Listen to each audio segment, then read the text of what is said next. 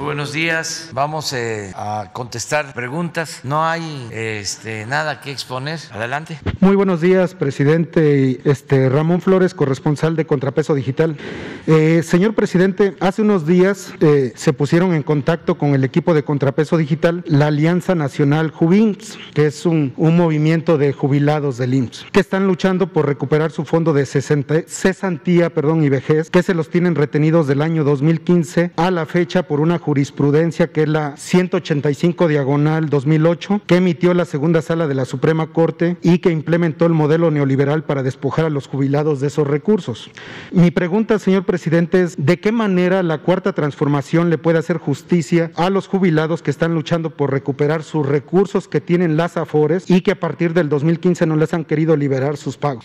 Bueno, eh, lo tendría que ver Zoé Robledo, director del Seguro. Le vamos a pedir que él atienda esta solicitud y le dé respuesta a los jubilados. Eh, sobre el mismo tema, presidente, nosotros hicimos una investigación aparte sobre el mismo tema de esos jubilados porque eh, quisimos descubrir por qué muchos jubilados han estado tratando de contactar a varios medios y nosotros encontramos, señor presidente, que el presidente de la Junta Especial 32 de Conciliación y Arbitraje del Estado de Oaxaca, que se llama Marco Antonio Ceballos Ramírez, es el único presidente en el país que paga el recurso cesantía y vejez con un moche del 40 hasta el 60% de lo que tienen en su estado de cuenta el trabajador. Y aquí le traigo cómo lo demandaron ante la Fiscalía General de la República. Presidente, la secretaria, la secretaria del Trabajo puede intervenir para que se les deje de hacer estos cobros de su propio dinero a los jubilados del INC. Sí, claro, es una injusticia y si de, es cierto, es ilegal completamente. Sí, aquí traigo la, la, la demanda que le hicieron al, al, presidente porque él está manejándose con un, eh, eh, pues un abogado eterno que tiene enlace con las AFORES y a los jubilados que están desesperados por acudir a, por tener sus recursos, pues les cobra de un 40 hasta el 60%, señor presidente. Sí, lo vemos también con Jesús. Okay. Nos da los datos para que la secretaria del Trabajo, eh, Luisa María Alcalde, lo, lo, trate. Ahí quiero nada más eh, dar una información general a los trabajadores. Ya se aprobó una nueva ley para el cobro de comisiones de las AFORES y es una buena noticia porque eh, se redujo el cobro de las comisiones. Todo esto en beneficio de los trabajadores. Cuando aprobaron lo de el manejo de las pensiones con estas administradoras particulares, se permitió que cobraran, que cobraran eh, comisiones muy altas, de las más altas del mundo. Ahora se hizo una reforma legal y se están estandarizando los cobros de comisiones con los países eh, que eh, tienen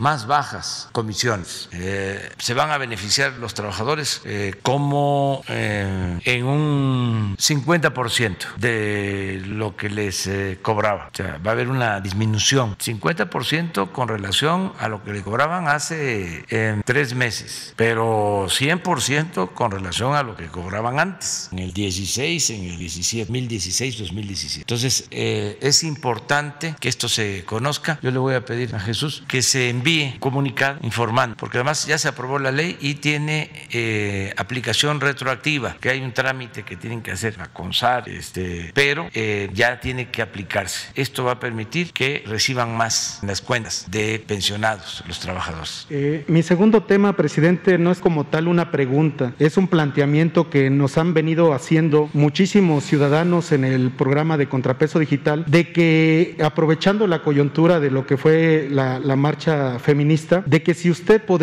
convertir a la estela de luz, ese monumento a la corrupción, este, que no sirve para nada, que si lo puede convertir en un memorial, señor presidente, para todas las víctimas de desapariciones, de torturas. Eh, eh, por ejemplo, le voy a poner varios casos, los 72 migrantes de, desapare bueno, eh, ejecutados en San Fernando, los ejecutados en el Casino Royal, los niños del ABC, este, los 43 desaparecidos de Ayotzinapa, que si usted podría convertir la estela de luz en un memorial que incluso la gente ayudaría a desmontar ese, ese este, monumento y convertirlo en un memorial para que nunca más vuelva a pasar esas masacres en este país y los jóvenes que se están formando ahorita un criterio político siempre se acuerden de que nunca más tiene que volver a haber un tipo de gobierno que desapareció a los jóvenes, estimado presidente. Bueno, hay que eh, analizar, que verlo. Eh, tengo entendido que en Chapultepec, eh, en el gobierno anterior, se puso puso también un memorial con ese propósito. Lo de la estela de luz, aunque es un monumento, si no a la corrupción, sí a lo superfluo, no se puede destruir, o sea, no, sería este, eso adecuado, correcto. Que quede ahí nada más como constancia de una obra este, innecesaria, ¿no? costosa, pero no destruir, no dejarla, que pues costó, o sea, es dinero del presupuesto, dinero de, de la gente. Sí, hay que ver lo que ya existe, porque sí se hizo un memorial para desaparecidos en el gobierno anterior. Y lo más importante es este, no olvidar, recordar todas estas atrocidades y que no se repitan, la no repetición, el que hagamos el compromiso de no ejercer desde el Estado la violencia, que no se reprima y que eh, busquemos la paz en general, que se fortalezcan los valores culturales, morales, espirituales, porque eh, lo que se padece es de disposición social, es la violencia que se generaba desde el Estado, tanto por el abandono al pueblo, por la desigualdad que se produjo con el modelo neoliberal, que llevó al resentimiento, llevó a la violencia, a la desintegración de las zonas, al abandono de jóvenes. Entonces, el Estado propiciando la violencia. Y luego, este, queriendo resolver los problemas de inseguridad con el uso de la fuerza, o sea, generando más violencia. Entonces, todos tenemos que ayudar a conseguir la paz y ayuda mucho el imprimir principios, el moralizar, el eh, utilizar toda la reserva de valores que hay en nuestras familias, nuestras comunidades. Eso se alteró, eso se afectó. Ahí está, no se destruyó. Sigue habiendo una gran reserva de valores culturales, morales, espirituales, pero sí se afectó porque estamos todavía, desgraciadamente, eh, padeciendo de violencia eh, familiar, de violencia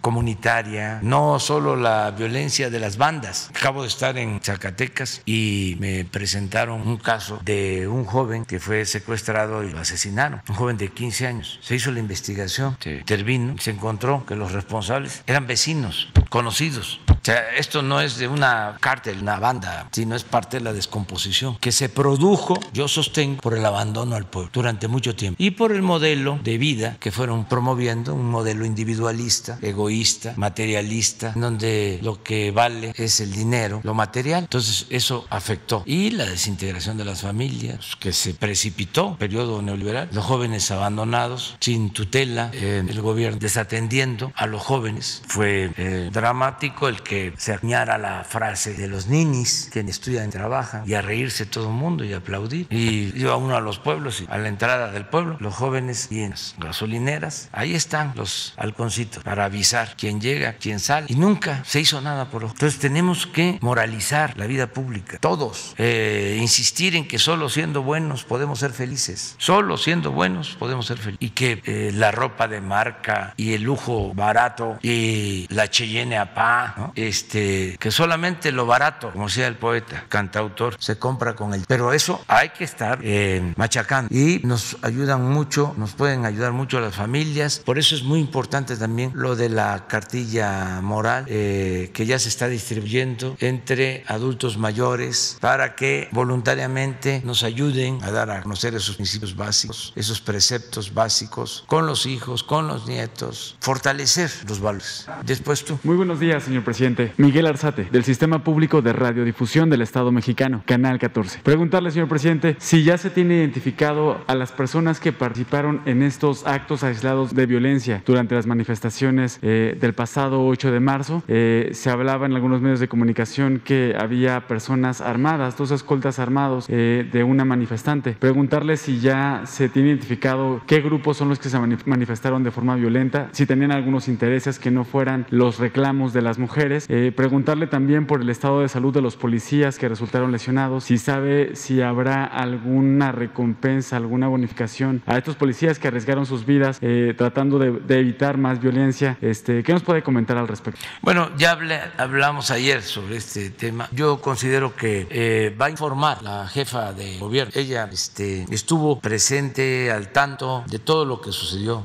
Ellos deben de tener información, les corresponde a ellos. Mi opinión es de que no eh, se persiga a nadie porque encima eh, de todo van a este, sentirse víctimas. No eh, debe de haber ningún castigo. Yo creo que el castigo en este caso es la condena pública por lo que hicieron. La gente no ve bien eso, el uso de la violencia. Además, es un contrasentido. Yo creo que la expresión más burda, terrible del machismo es la violencia. el machismo es violencia. Entonces, ¿cómo quienes están en contra del machismo ejercen la violencia? Entonces, como que hace falta más análisis, más reflexión, porque sí hay muchas mujeres, ayer lo decía yo, millones de mujeres, que eh, defienden la causa de la igualdad y eso es válido, es legal, es legítimo, es justo, pero eh, hay mucha infiltración, mucha manipulación. Todo esto eh, también debe verse con la perspectiva de que durante el periodo neoliberal, para que no se centrara la atención en el saqueo, en la corrupción, en la desigualdad económica y social, los potentados, los dueños del mundo, permitieron y veían hasta buenos ojos, alentaban movimientos justos, pero no eh, centrales. O sea, puedes hablar del cambio climático, puedes hablar de la defensa de los derechos humanos, pero no eh, quieras cambiar al régimen. O sea, entonces eh, se tiene que hacer un análisis sobre eso. si se transforma una sociedad, si hay una transformación política, pues tiene que dejar de haber injusticias. Para eso es la transformación. Entonces, con una transformación hay igualdad, hay libertad, hay justicia. Entonces, no buscaban la transformación porque eso no les convenía. Si acaso era un análisis nada más de la realidad, pero no transformar la realidad. Entonces, cuando me dicen a mí, ¿es feminista? Yo, digo, yo contesto, soy humanista, porque considero que eso lo engloba todo, el ser humanista, el no permitir las injusticias, el no permitir la discriminación. No se puede ser humanista si se es machista, no se puede ser humanista si se es explotador, no se puede ser humanista si se es racista, si se es clasista, si no se respeta la naturaleza pero es importante este, lo otro, ser humanista es ser pacifista. Eh, en una segunda pregunta sobre el mismo tema, lejos de estas aisladas manifestaciones violentas, porque la realidad es que fueron pocas, la, gran mayoría, miles de mujeres, seguramente millones a nivel nacional, caminaron, salieron a las calles, alzaron la voz para eh, exigir reclamos de justicia, de igualdad, de alto a la violencia, las violencias hacia las mujeres. De estos mensajes que son los importantes, ¿con qué se queda usted, presidente? Preguntarle eh, si estos mensajes, estos reclamos de las mujeres llegaron aquí a Palacio Nacional, ¿con cuáles se queda? Y, y en estas violencias que sufren las mujeres, precisamente hoy en el Senado se va a discutir una ley en materia de igualdad salarial que busca que exista un salario igualitario entre hombres y mujeres, acabar con esta brecha de género que existe en muchas partes, en muchos trabajos, para que no exista esa desigualdad Dos preguntas para, finalizar. Estos mensajes llegaron aquí a Palacio Nacional y ¿qué opinión le merece esta ley que se va, se, espera que se discuta hoy en el Senado? Preguntarle en, en, este gobierno cómo se encuentra el salario entre hombres y mujeres. Pues este, no llegan al Palacio. Este, nosotros llevamos años recogiendo los sentimientos de la gente, de hombres y de mujeres, y estamos luchando permanentemente en favor de las mujeres. Comentaba yo de que de todos los programas de bienestar, la mayoría son mujeres. Me refiero los beneficiarios. Son niñas, en las becas son mujeres, mayoría. Es más, hasta en los trabajos del campo, en el Sembrando Vida, ya como un 35% son mujeres. Entonces, siempre eh, se ha atendido a las mujeres. Es una convicción. Nosotros no, no tenemos ningún problema de conciencia, porque siempre hemos estado en apoyo a las mujeres y a las mujeres más pobres, más abandonadas, marginadas. Trabajamos para eso. Por eso estamos aquí. Entonces, no es que nos vengan a decir, si en todas mis giras, pues hablo con hombres y mujeres y ahí me expresan todo y atendemos y resolvemos casos. Y en el gobierno hay muchísimas mujeres. Nunca lo había dicho en otras ocasiones, lo repito, habían este, participado tantas mujeres en el gabinete. Esto no pasa en Estados Unidos, ni en Rusia, ni en China, ni en España, ni en ninguna parte. México es de los primeros países en el mundo donde la mitad de los legisladores son mujeres. Y fue una lucha nuestra desde la oposición. Nos tocó enfrentar a los que ahora nos cuestionan en la participación de candidatas. ¿Saben qué hacían? Este, nada más para cumplir la norma, este, presentaban candidatas, inscribían a sus esposas, a sus hermanas, a sus mamás. Sí, sí, para este, nosotros presentábamos denuncia contra de eso. Hasta que se logró, de modo que lo que planteas de la igualdad en el salario, pues claro que estamos de acuerdo. Además, ya lo establece la ley. O sea, no puede haber discriminación para un cargo, no por ser mujer tiene que ganar menos. Pero si se va a especificar en el Senado, o sea, se va a este, refrendar este derecho, estoy de acuerdo. Por cierto, quiero mandar un abrazo cariñoso a todos los familiares de Isela Vega, que falleció ayer. Isela Vega siempre nos apoyó, una mujer extraordinaria, libertaria, una mujer de avanzada, nuestro pésame. Nació en 1939, tenía 81 años, Isela, pero así, fuerte siempre. Me acuerdo que me acompañó cuando el fraude del 2006. Ella estuvo, bueno, aquí en el Zócar, siempre nosotros. Presidente, uh, muy buenos días. Soy Magda Haldewein de Bloomberg News. Um, hace unas semanas estuve hablando con varios campesinos en Campeche y, y, Yucatán para averiguar sobre reportes que estaban quemando selva para entrar, uh, para plantar árboles jóvenes y recibir los beneficios ofrecidos en el programa Sembrando Vida. Encontré a Antonio, un campesino en Campeche, que sí hizo es, exactamente eso. Necesitaba los recursos, pues quemó 60 especies de árboles, incluso salam y chaca, para entrar en el programa. Lo mismo me mostraron otros campesinos, uh, los, recursos, los recursos para proteger su selva se acabaron. Entonces quemaron árboles para poder recibir uh, recursos de Sembrando Vida. El grupo World Resources Institute, que ha trabajado, trabajado con el gobierno para monitorear uh, los resultados del programa, dijo que podría haber causado la pérdida de 73 mil hectáreas de cobertura forestal solo en 2019. Este es un tema que se va a investigar. El gobierno uh, podría cambiar la, la, política para no incentivar esta pérdida de selva y ayudar más a los campesinos. Pues eh, no estoy de acuerdo con eh, esa apreciación. No se está destruyendo el monte alto. Para empezar, ya no hay selva, desgraciadamente. O sea, es muy poco lo que queda de selva tropical. Es monte alto que hay. Y desde luego hay que cuidar. Pero ese dato es eh, erróneo. Es decir, no se apega a la realidad. Puede ser que tu caso de 70 árboles este, sea válido y fue indebido que se haya quemado esos árboles totalmente. Pero de 70 árboles a 70 mil hectáreas, pues hay una gran diferencia. Eh, eh, presidente, con, con respeto, yo,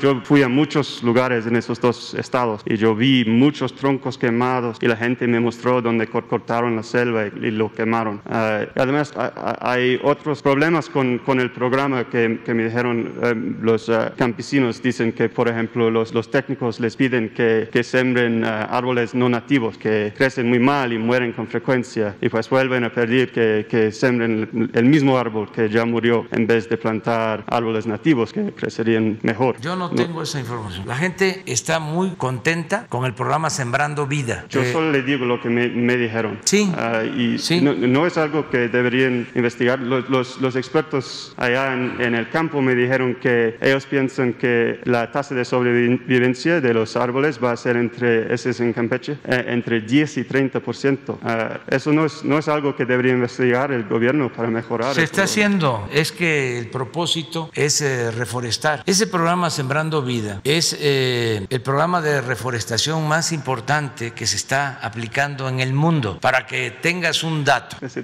este, en Estados Unidos destinan a la reforestación 300 millones de dólares y el programa Sembrando Vida significa una inversión anual de 1.200 millones de dólares. Este es plantar más de mil millones de árboles, más de mil millones de árboles, en un millón de hectáreas y se están beneficiando 420 mil sembradores. Entonces no es para afectar la naturaleza, mucho menos para afectar a los campesinos, es para proteger el medio ambiente sí. y ayudar a los campesinos, a los sembradores. Sí, claro, y, y es una muy buena idea, está, qué, qué bien que, que, hace México, invierte tanto dinero, pero a veces los programas no funcionan exactamente como ah, sí. quieren y eso no tiene Hay que, que, buscar la forma de que funcionen bien Ajá. y siempre hay... Pues este... van a investigar a ver cómo Sí, pueden claro, mejorarlo. claro que sí, Ajá. claro que sí, Bueno, pero pues, ahí le dejo de tarea a Bloomberg que este analice pues que lea, por favor, mi reporte. qué están haciendo en Estados Unidos. Sí, pues sí, eso están investigando también. Eso es, que se investigue. Muchas gracias.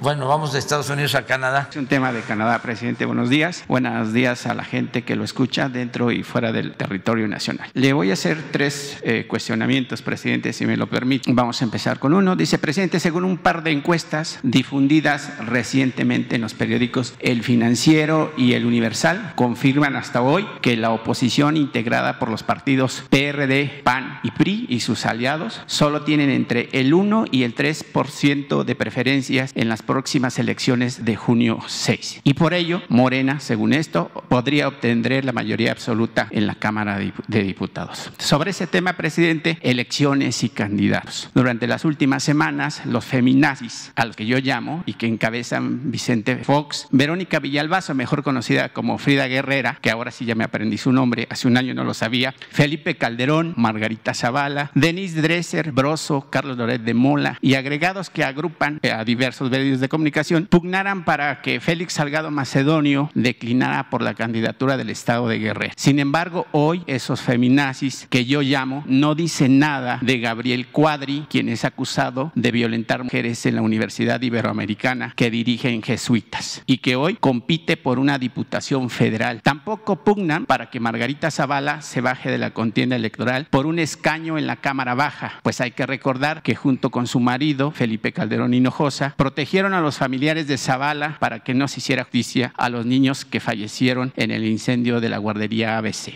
le pongo un ejemplo. Todos sabemos la situación eh, que se vive ahora el, país con respecto a las elecciones que ya vienen presidente. El tema es lo del gobernador de Tamaulipas, Francisco García Cabeza de Vaca. En ese sentido, existe un personaje en Coahuila que está muy relacionado con el gobernador. Se trata del diputado federal de Morena, Luis Fernando Salazar, quien solicitó licencia para competir internamente por la candidatura de eh, Morena a la alcaldía de Torreón, considerando que Luis Fernando Salazar es o fue muy cercano a García Cabeza de Vaca, ya que fueron compañeros en el Senado y también fungió como coordinador de campaña para la gubernatura de Cabeza de Vaca, ¿no cree que el partido presidente Morena le afecte este vínculo con miras al proceso electoral del próximo 6 de junio? En el caso de que se investigue a Luis Fernando Salazar, ¿sería protegido porque está en un proceso interno de Morena o se llegaría hasta las últimas consecuencias, presidente, ahora que viene pues la fiebre electoral del próximo 6 de junio y donde pues prácticamente pues hay muchos chapulines, presidente, que se van a Morena y pareciera que hoy hay mucho presidente, poco partido y mucho pueblo.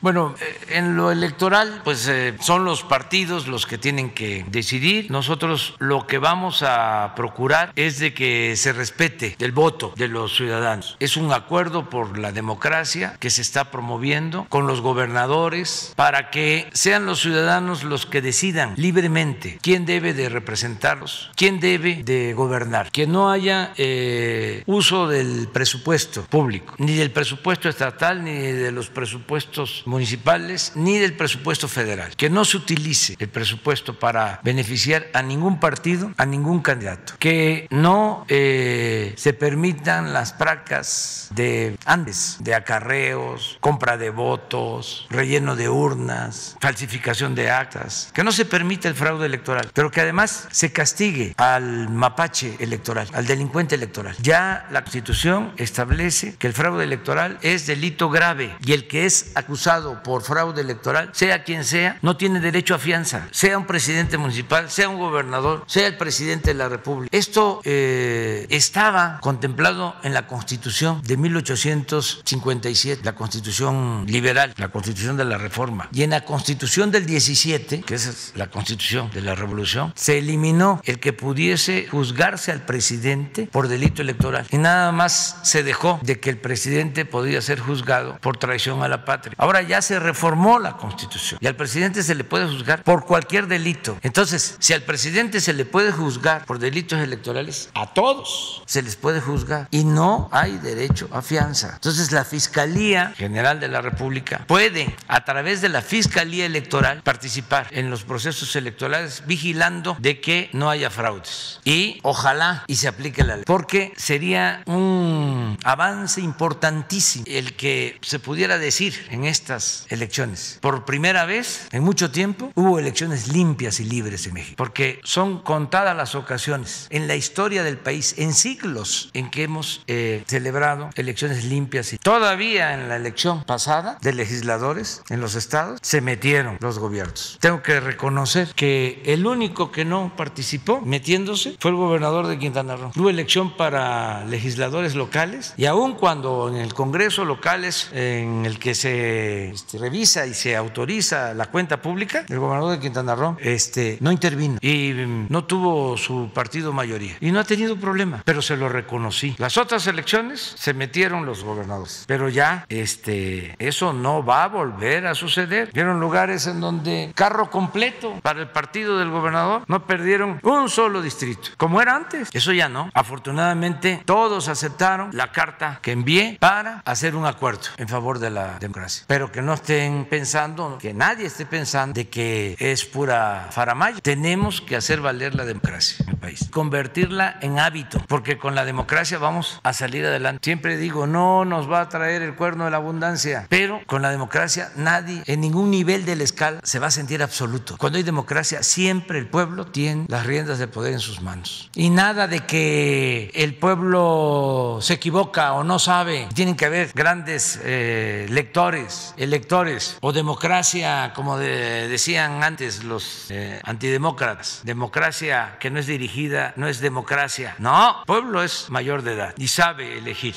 La democracia es el poder del pueblo. Y en la democracia el pueblo es el que manda, es el que decide. Y vale lo mismo el voto de un campesino que el voto de un potentado. Entonces, es un llamado a que haya democracia. Y si hay candidatos este, que están impedidos por ley, es decir, que tienen antecedentes penales, pues no deben de ser candidatos. Eso está prohibido. En el momento del registro de las candidaturas, tienen que eh, presentar una carta de no antecedentes penal y sería muy bueno también que los partidos, pero eso es pues una recomendación, yo no me puedo meter sentido, pero sería muy bueno que se investigara, que se preguntara a las autoridades judiciales si no hay este, carpetas de investigación, además de la carta de no antecedentes penal. Sería muy bueno que una vez que tengan todos los candidatos los partidos, claro que le van a dar trabajo a la fiscalía, pero sería muy bueno que le mandaran una carta anexando la lista para ver si este, los candidatos no están ahí.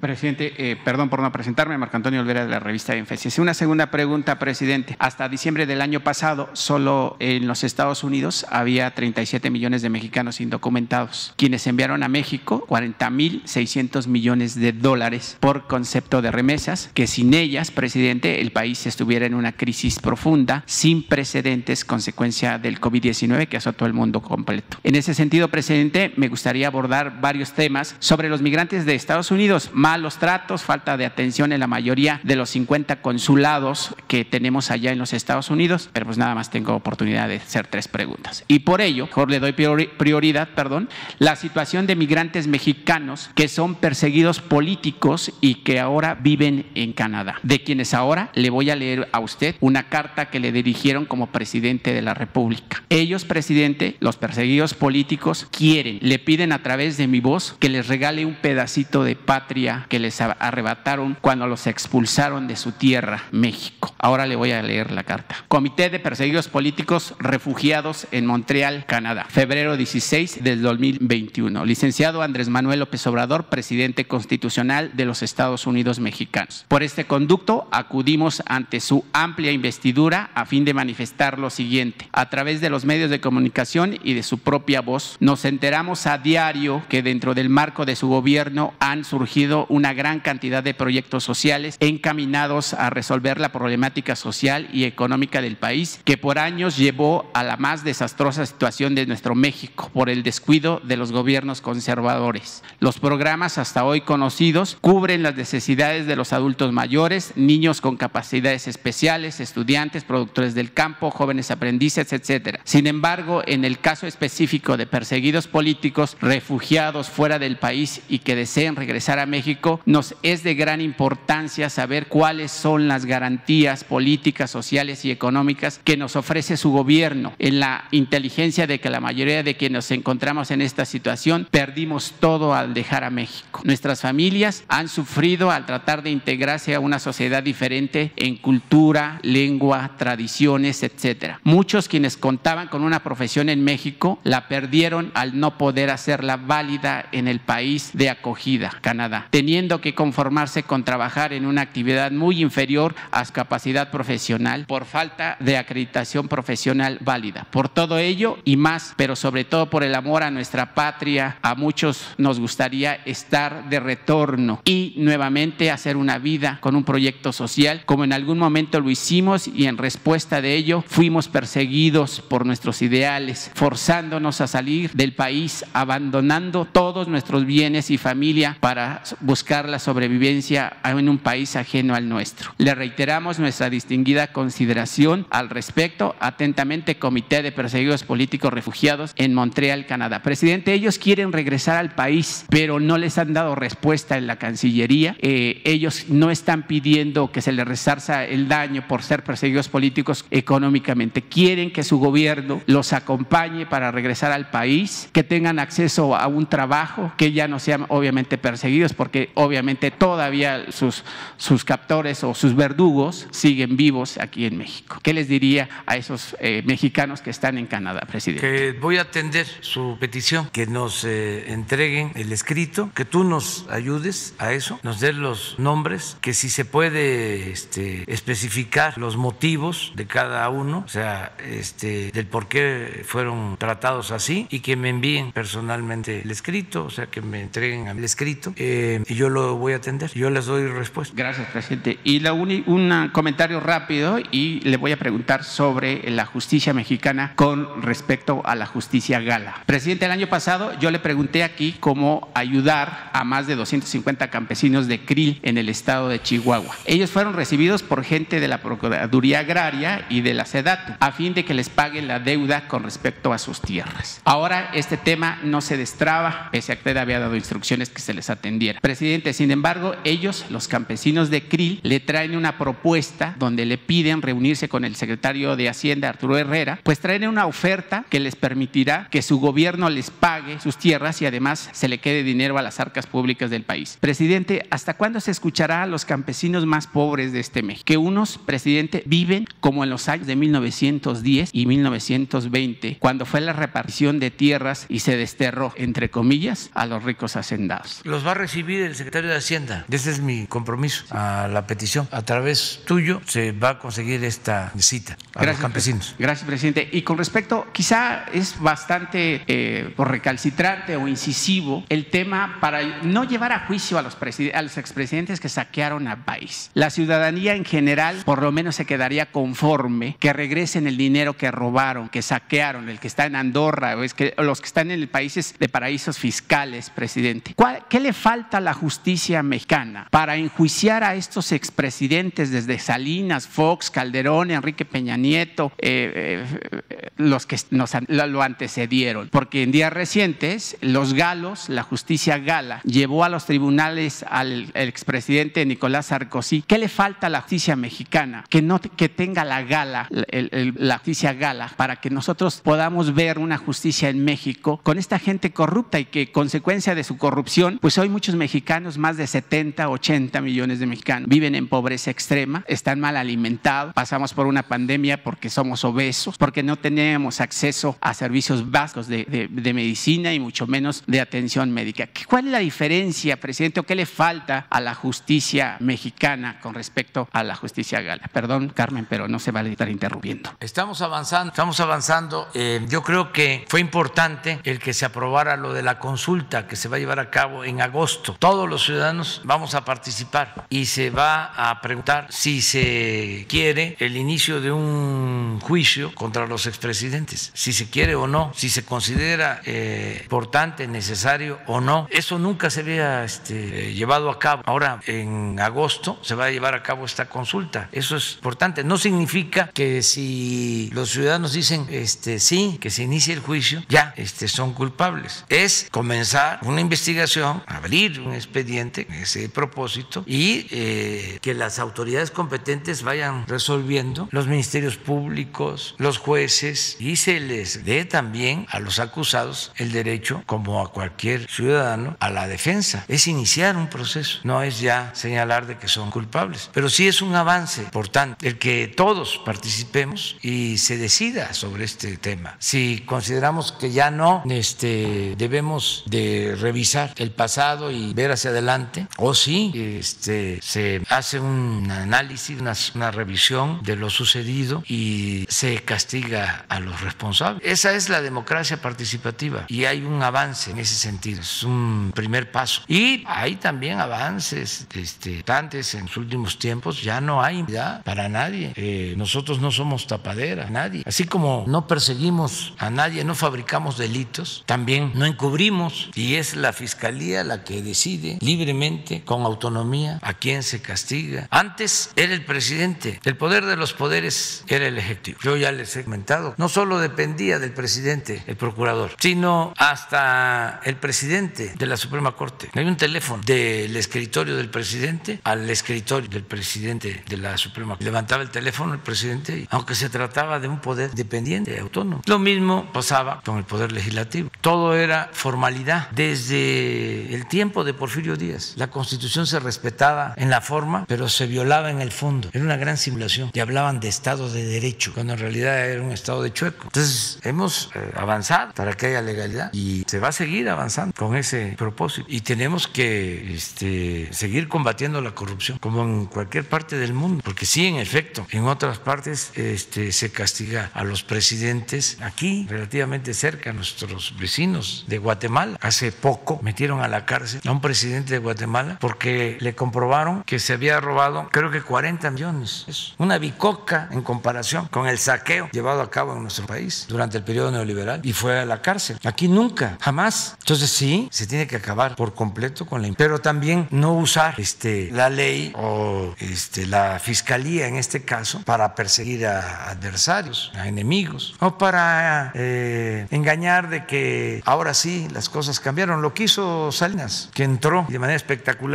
a la cárcel líder petrolero, a la cárcel un banquero y todos los medios. Oh, ahora sí, hay orden. ¿Y cómo terminó ese gobierno? Pues fue el gobierno que permitió más saqueo de los bienes públicos. Fue cuando se entregaron los bancos, las minas, las empresas a particulares, a los allegados. Un gran saqueo. Se empezó supuestamente combatiendo la corrupción y fue un gobierno que se distinguió por eso. Salinas es sin duda el padre de la desigualdad moderna. Fue cuando se ahondó la desigualdad, se profundizó. Unos cuantos se hicieron inmensamente ricos y millones se empobrecieron. Fue en el sexenio, está demostrado incluso con este, datos de los mismos organismos financieros que lo apoyaron, del Banco Mundial, del Fondo Monetario Internacional. Tienen información de cómo creció la desigualdad en el sexenio de Salinas. Revistas especializadas en finanzas, Forbes, por ejemplo, que saca las listas de los hombres más ricos, empezó a publicar estas listas en el 88, cuando entró Salinas, y en esa lista solo aparecía un mexicano, una familia, los Garza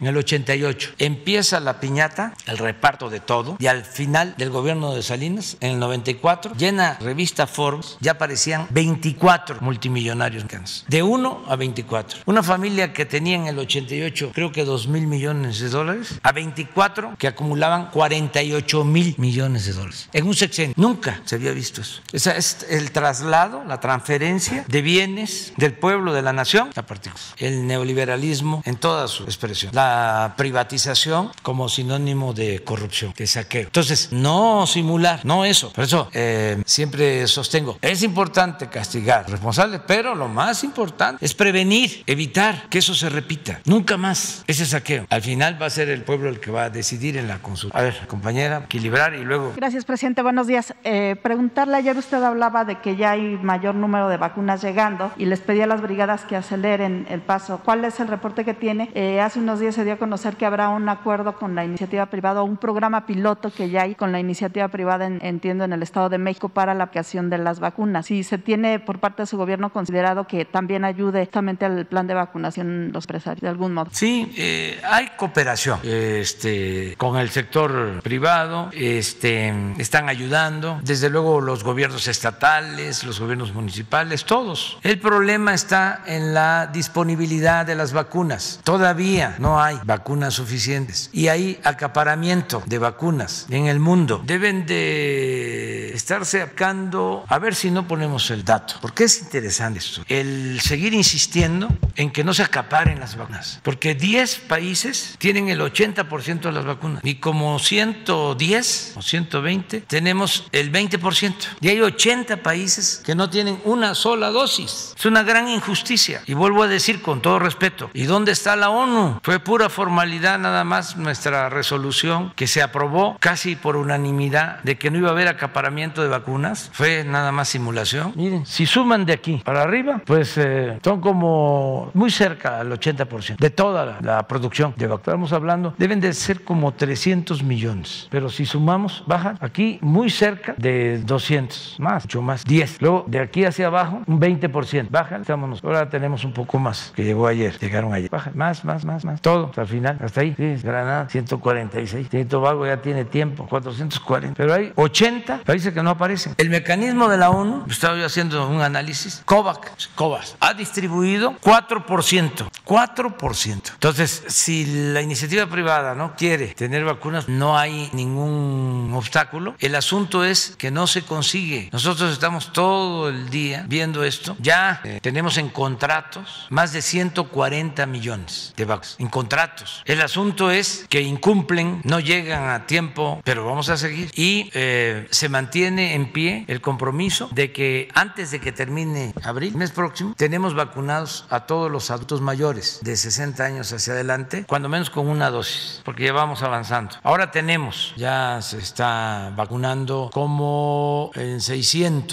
municipios completos, país. Se va avanzando con los adultos eh, mayores y vamos a seguir. Y es este muy satisfactorio porque el adulto mayor se siente más seguro al momento que le ponen la vacuna, se siente más seguro, les da alegría. Les digo porque yo ando recogiendo información. Entonces, no van a faltar las vacunas para los adultos mayores. Este, en abril terminamos cuando menos una dosis, porque queremos avanzar más, porque también queremos ir vacunando ya a maestros para el regreso a clases presenciales. Pero sigue habiendo problema de acaparamiento. Le agradecemos mucho a algunos países, por ejemplo la India, Rusia, China, que aún con mucha población, el caso de China, de la India, que es el primer y el segundo lugar en segundo país, primero y segundo país en población, creo que 1.400 millones. China y 1.300. La India. En los dos casos, a pesar de que ellos están aplicando, pero como es tanta su población, pues el avance este, es poco, nos están ayudando. Eh, puede ser que en esta semana hablemos con el embajador de China, porque hay el compromiso de este, enviarnos para marzo, abril, mayo, junio, alrededor de 10 millones de dosis. Y eso se lo agradecemos mucho, de una vacuna que están produciendo, que no es la Sputnik ni la Cancino, es otra. Sí, la mencionó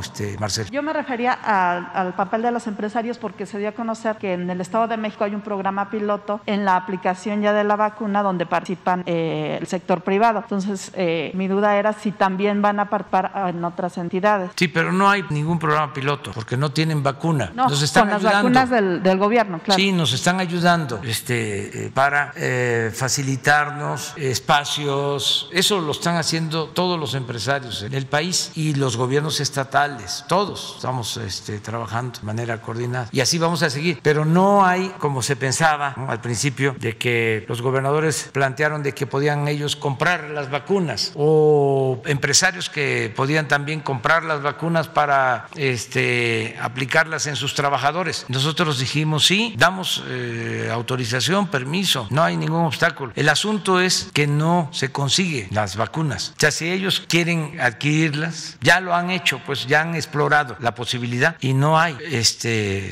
porque no hay producción todavía suficiente y este, hay países en donde dice todo lo que se produce aquí es para nosotros. No están permitiendo este, que salgan las vacunas. que producen las farmacéuticas en sus países. Entonces, nosotros vamos a seguir insistiendo de que tiene que haber solidaridad, porque si no, todo es pura demagogia. ¿Cómo es eso de que este, hay apoyo a países pobres y en una circunstancia como esta, lo que se nota es el acaparamiento, el egoísmo, el darle la espalda a otros seres humanos? ¿Dónde queda la fraternidad universal? Presidente, y preguntarle eh, dos aspectos de la manifestación del Día de la Mujer. Todos vimos esta violencia en efecto que se, que se cometió contra las mujeres policías, estos, estos martillos, el fuego. Usted ya decía, explicaba motivos de por qué no castigar a los responsables pues, de esa violencia, eh, no a todas las mujeres. Eh, pero también ocurrió, y está documentado en, en las redes sociales, eh, pues que se lanzaron estos gases lacrimógenos que el gobierno de la ciudad sostiene que no. Este grupo, esta brigada marabunta que usted ayer decía que, se, que tomó partido, pues dicen que entregaron algunas evidencias a la propia Comisión Nacional de Derechos Humanos. Eh, si no ayudaría, pues que se aclarara esto para que no hubiera eficacias. Ellos incluso piden eh, que los reciba usted como un derecho de réplica, porque usted dijo que se pusieron de lado, porque ellos aseguran que sí intentaron en tres momentos, pues evitar esta violencia que se cometió junto a contra de, los, de las mujeres policías. Eh, ¿Usted los recibiría? ¿Y qué opina de que por otro lado, pues se aclare este tema de los gases, sobre todo para que no quede en el aire que los policías los usaron? Dice la autoridad que no, cuando hay algunos testigos, algunas participantes que han documentado que sí ocurre. Yo creo que le corresponde al gobierno de la ciudad aclarar. Lo que me consta es lo que dije ayer, de que un señor de esta brigada empezó en un micrófono diciendo que ellos se retiraban porque no se estaban cumpliendo los protocolos de seguridad por parte de las policías. Y era eh, realmente surrealista, porque el señor está diciendo no se están cumpliendo los protocolos de seguridad, culpando a las mujeres policías y están este, los provocadores incendiando. Y él no ve eso. Por eso este, no considero que se haya actuado con rectitud. De todas maneras, que el gobierno de la ciudad aclare todo, este, que se investigue. No se tiene por qué ocultar nada, absolutamente nada. Pero pues, es evidente. El señor estaba del que está tirando la gasolina, no en el mismo momento, este, en el mismo sitio. Estaba a 20 metros. Entonces, este, y entonces declara que se están eh, violando los protocolos. Sea, como veo en las redes de estos este, colectivos de mujeres este, que dice, ya los policías se llevaron a una niña, la van a violar. Ahí está en las redes. ¿Qué es eso? Ah, muy mala fe. Este, mentir. Además, repito, el machismo es violencia y no se puede enfrentar el machismo con la violencia. Es una contradicción, pero de todas maneras que este,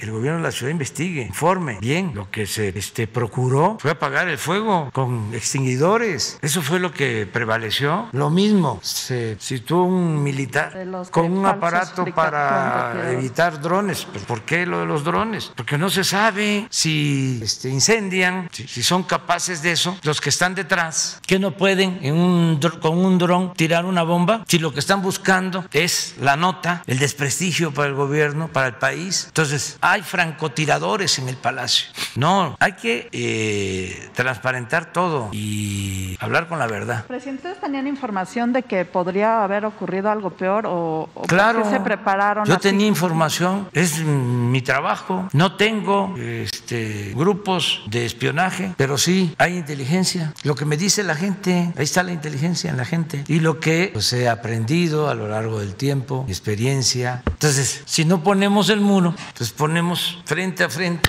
a los que protestan y al mismo tiempo o infiltrados en eso, a los provocados con los este, de la policía, hombres o mujeres. De ahí es choque, pues eso, pero sin el muro, exactamente, pero sin el muro, imagínense. Y luego la información que tenía es que querían quemar la puerta del palacio, quemar la puerta, pues se meten, imagínense eso. Entonces teníamos que pues, poner el muro al final. Yo quería, yo dije, van a respetar, porque muchas mujeres llegaron un día antes a poner los nombres de las eh, víctimas, a poner flores. Yo dije aquí en la mañana, antier, dije aquí de que era un buen gesto, es una manera de protestar. Yo creo que hasta más eficaz, muy profunda. Yo dije, vamos a respetar, eh, no vamos a poder quitar del muro por respeto a los nombres y pusieron flores y pusieron coronas y veladoras, pero llegan, no les importó nada, nada, a destruir. Entonces, ¿ya para qué mantenemos este, el muro? Tiene instrucción, ya quiten el ¿Lo iban, muro, a dejar, limpien. ¿Lo iban a dejar por más tiempo? Yo tenía pensado ya, es decir, ya pasó esto, ¿no? Se hicieron la manifestación, que es lo más válido, legítimo, justo. Lo que comentaba yo ayer, no hubo un acto. Algunas eh, mujeres sí, eh, en, en el el centro, pero muy poco. Todo concentrado contra el muro, frente aquí. Entonces, yo tenía pensado, se hace la manifestación, este, se expresan y todo, como está el muro y están los nombres y las flores y todo, lo tenemos que dejar. O sea, por respeto, lo vamos a dejar pues, una semana, pero este, lo destruyeron. O sea, no todo, ¿no? Pero sí, este, era martillo. Y es una causa muy justa de muchas mujeres y siempre vamos a restar esa causa. No solo eso, vamos nosotros a hacer lo que siempre hemos hecho y lo que nos corresponde, siempre a defender las causas y de los hombres y a defender la justicia. Eh, presidente, y entonces esta brigada marabunta tendría que hablar más bien con el gobierno de la Ciudad de Sí. México, no usted aquí no los No, tendría. este, con, con el gobierno de la, de la ciudad. A ver. Buenos días, presidente Shaila Rosagel, corresponsal de Grupo Gil y el Imparcial de Sonora,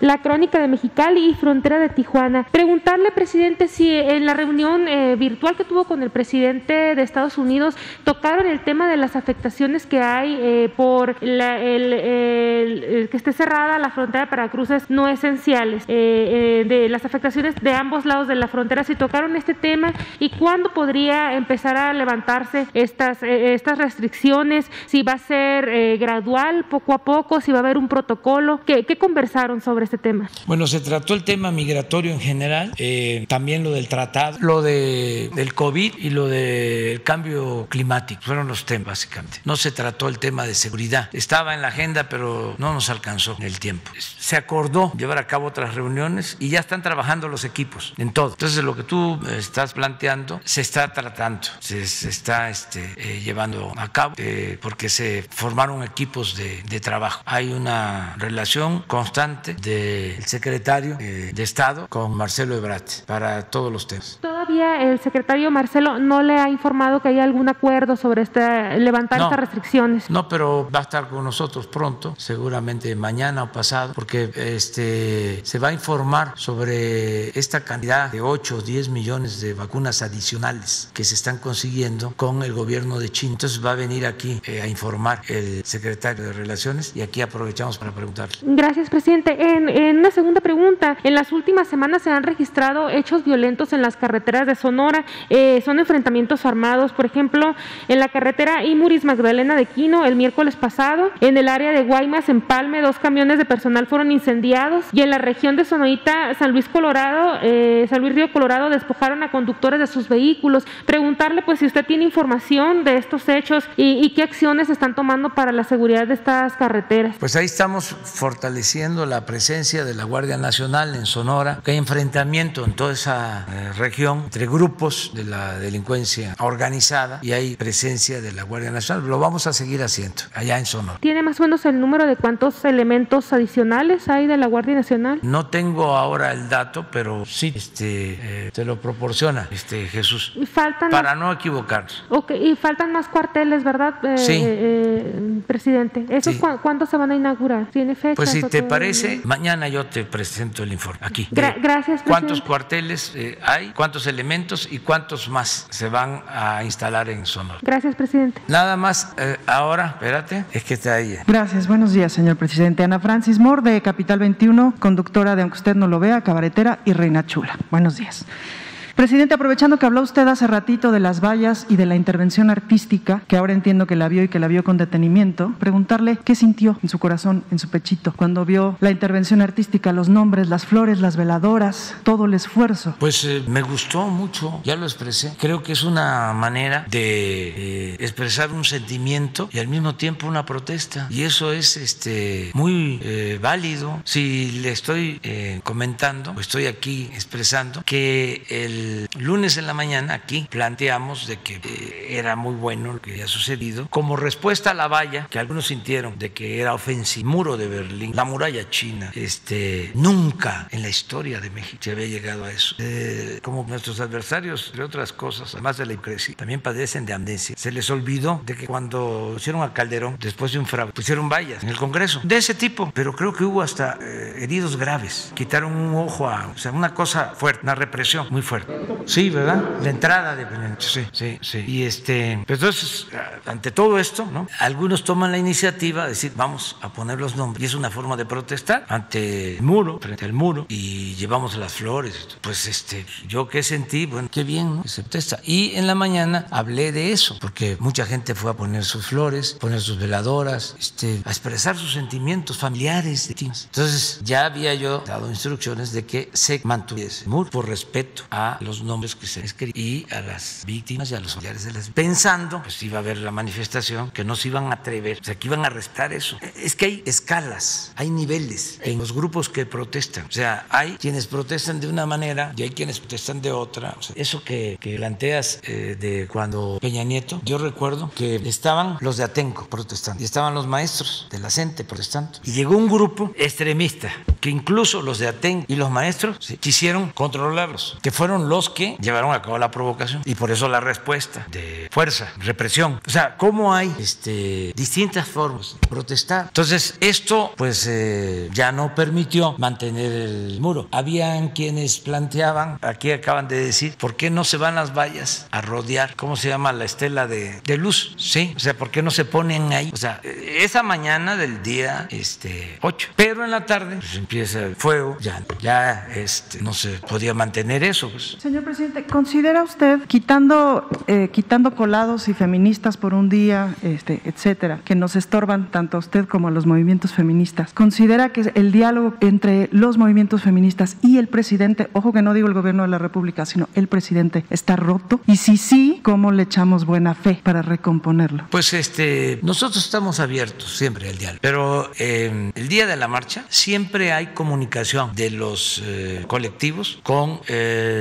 autoridades de la Ciudad de México. El informe que me dieron ayer es de que no querían hablar, no querían diálogo. Eso me gustaría también que lo aclarara. Claudio dice que le sorprendió porque hasta en las situaciones más difíciles eh, aceptan, bueno, está bien, protéjanos aquí porque vamos a salir. Y ahí se llega a un acuerdo. Claro, mejor sería un diálogo de fondo, ¿no? Este, pero no, era diálogo. Entonces, nosotros estamos abiertos. La Secretaría de Gobernación, que antes se dedicaba a reprimir, como es de dominio público, ahí estaban los sótanos para eh, encerrar y torturar a opositores. Ahora es como la Secretaría de los Derechos Humanos. A eso está dedicada. Y hablan y hablan con todos. Y la este, licenciada Olga Sánchez Cordero se ha caracterizado por la defensa de los derechos de las mujeres. Pues lo mismo la jefa de gobierno, Claudia Sheinbaum, y todas las que trabajan en el gobierno. Entonces no hay este, cerrazón. Eh, yo tengo que decir las cosas, a veces no les gusta, pero no puedo eh, callarme cuando estoy viendo de que está de por medio una provocación que afecta afecta al mismo movimiento feminista. Porque si no hay esa violencia, se llena el zócalo, se llena, porque es una causa muy justa. Por eso también los conservadores se quieren apoderar, se montan, pero ojalá ¿no? y se replanteen las cosas y nosotros vamos a seguir garantizando diálogo y el derecho a disentir. La tercera pregunta, señor presidente. De la misma manera que em, llamó a los gobernadores de los estados a respetar el proceso electoral para que tengamos unas elecciones como Dios manda, ¿Será que puede hacer un llamado desde su voz, que es tan importante, que es tan fuerte, que tanta gente escucha y hace caso, para las fiscalías de todos los estados, para que atiendan, caramba, con la mínima decencia y celeridad, tantos casos de feminicidios que quedan pendientes? Lo estamos haciendo constantemente. Se está este, hablando con los gobernadores. Eh, hay una relación precisamente de la licenciada Sánchez Coder con fiscales estatales. Se ha ido avanzando mucho en que si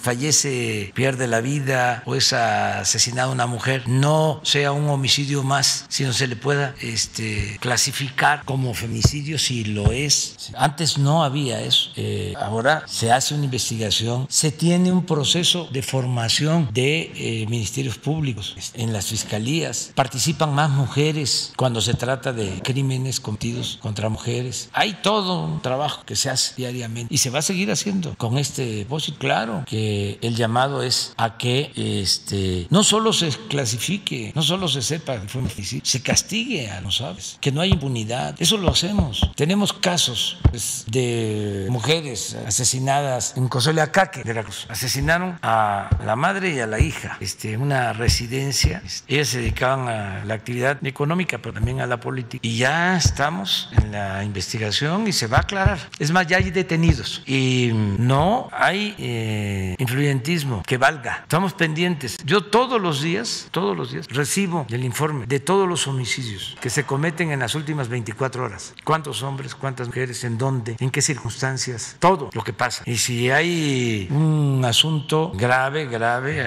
lo atendemos. Y si les digo lo que vimos hoy o lo que vimos ayer, o son cuestiones muy fuertes. Por eso tenemos que buscar entre todos una sociedad mejor. Porque lo que produjo, esa es mi hipótesis, lo que produjo esta descomposición social fue el modelo neoliberal. El solo pensar en lo material, eh, en el lucro. Hubo pérdida de valores todo este periodo. Se elevó a modelo de vida el triunfar a toda costa, sin escrúpulos morales y mucho problema de desintegración en las familias, mucho y mucho resentimiento. Hace poco comentaba sobre un análisis que se hizo de sicarios, de los pocos estudios de cómo este, llega la descomposición a que eh, deciden cuando ya eh, son importantes en delictivo, que ya son jefes, deciden este, hasta asesinar a sus padres. Y en investigación se les pregunta ¿y por qué? Por el trato que le daban a madre y cómo al final este deciden no hacerles daño, teniendo todo, teniendo ya a su servicio a sicarios y eh, habiendo eh, pensado cobrársela a los padres. Y cuando se encuentran con ellos, les dicen, vete, te quiero que si te vuelvo a ver, te va a ir mal, vete. Pero ese hijo, así en esa condición, resuelve al final no quitarle la vida al padre. Eso es lo importante del ser humano, la bondad del ser humano, hasta en la circunstancia más extrema. Porque hay quienes piensan que se nace malo. No, ser humano nace bueno. Son las circunstancias los que llevan a tocar las clases antisociales. Por eso tenemos que buscar una sociedad mejor, una sociedad con felicidad. Esa es eh, la opción, esa es la alternativa. No modelos económicos o formas de vida este, individualistas, egoístas, racistas, clasistas, discriminatorias, que producen resentimientos, muchos resentimientos. Eso es una labor de todos. Yo creo que eso es más importante. Martí lo decía, no es solo buscar el bienestar material, sino el bienestar del alma. Eso es lo que este, nos va a hacer mejor y lleva tiempo, lleva tiempo, pero tenemos que eh, fortalecer los valores abajo y evitar la desintegración de las familias y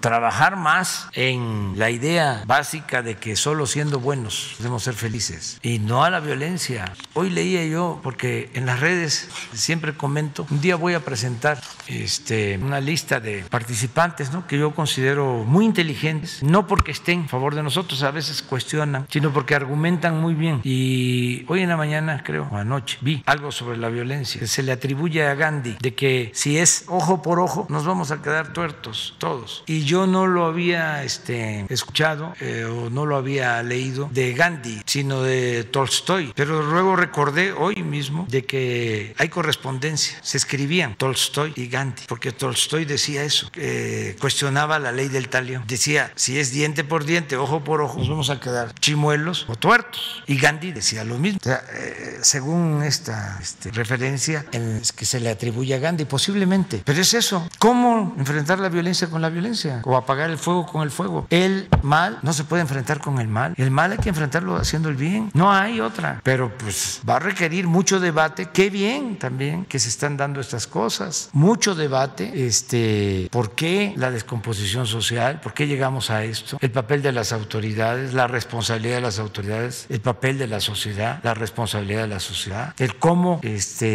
ponernos de acuerdo en lo fundamental, aunque no estemos de acuerdo en todo. Por ejemplo, la no violencia, en eso podemos poner de acuerdo, el que todos digamos no a la vez, sí a la paz, este, aunque estemos en distintos partidos, aunque tengamos distintas formas de pensar, que haya diversidad, pluralidad, pero que podamos ponernos de acuerdo en ciertas cosas, preceptos básicos. De ahí la importancia de la cartilla moral, que no se llama así, yo le sigo llamando guía ética, ¿sí? este, pero sí es necesario. Bueno, nos vemos mañana. Tú primero, no, te, hemos dejado, este, eh, no te hemos dejado, eh, nos has dejado aquí esperando. Mañana tú empiezas.